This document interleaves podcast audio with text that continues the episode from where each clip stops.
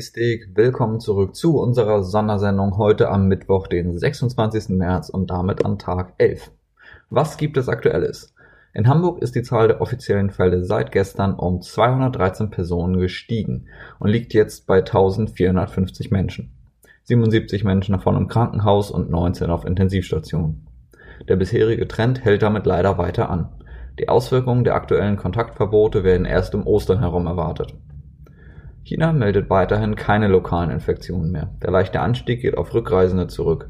Die USA verzeichnen inzwischen fast 70.000 Fälle, besonders betroffen sind hier New York und Kalifornien.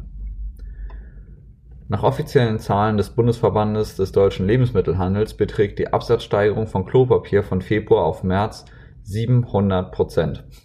Das bringt uns vielleicht zum Schmunzeln, aber Hamsterkäufe sind sinnlos und sorgen für eine absurde, ungleiche Verteilung der Ressourcen.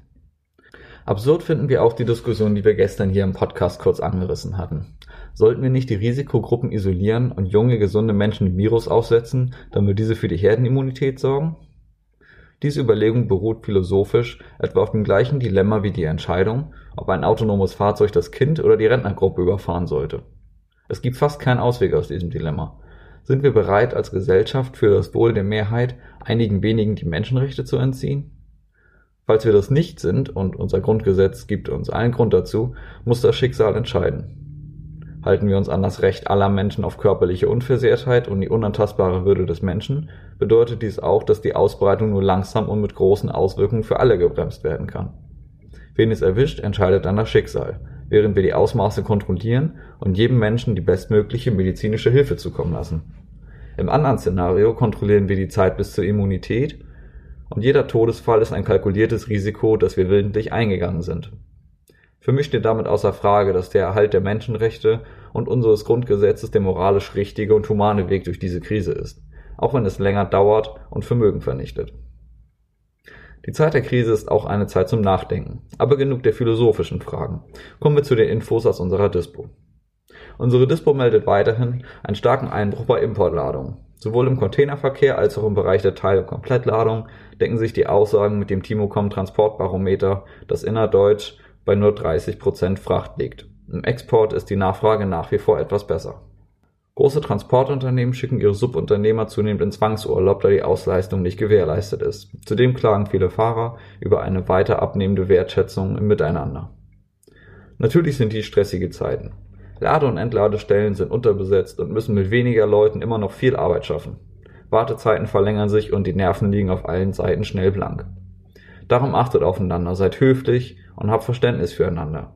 Die Logistik kann besser sein als ihr Ruf, wenn ihr es seid. In Dänemark gibt es Neuigkeiten bezüglich der Fahrerwechsel zwischen Unternehmen im internationalen Güterverkehr, die nun erlaubt sind.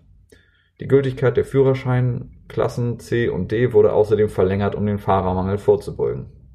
In Österreich betrifft die neue Verordnung, nach der Einreisende an den Grenzen ein ärztliches Attest über einen negativen SARS-CoV-2-Test vorlegen müssen, nicht für die Fahrer im Güterverkehr.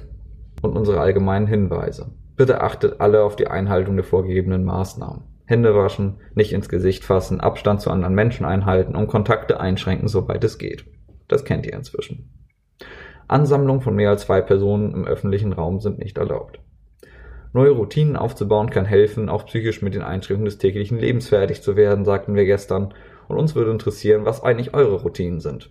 Teilt doch eure Ideen gerne mit uns und schickt uns eine Mail an podcast.sitra-spedition.de. Ich freue mich, die eingesparte Fahrzeit endlich wieder zum Klavierspielen nutzen zu können. Auch heute rufen wir wieder zur Blutspende auf. Wenn ihr unsicher seid, wie das geht, dann schaut auf der Website vom Blutspendedienst des Deutschen Roten Kreuzes vorbei. Dort könnt ihr nicht nur die nächste Blutspende in eurer Umgebung finden, sondern auch einen Vorabcheck machen. Den Link hierzu findet ihr in den Show Notes. Unser besonderer Dank geht heute an alle Kassiererinnen und Kassierer und alle anderen Helfer in den Supermärkten, die uns mit den lebenswichtigen Dingen des Alltags versorgen. Eure Arbeitsbedingungen haben sich stark verändert und jeder Tag bringt das Risiko einer Infektion mit sich. Die Beschränkungen von Einkaufsmengen setzen euch Unmut, Wut oder sogar körperlichen Angriffen aus. Darum danken wir euch von Herzen für euren Mut und eure Ausdauer. Das war's für heute von mir. Alle Informationen und Quellen zur Folge findet ihr wie immer in den Show Notes. Passt aufeinander auf, bleibt entspannt und kommt gut durch den Tag. Tschüss.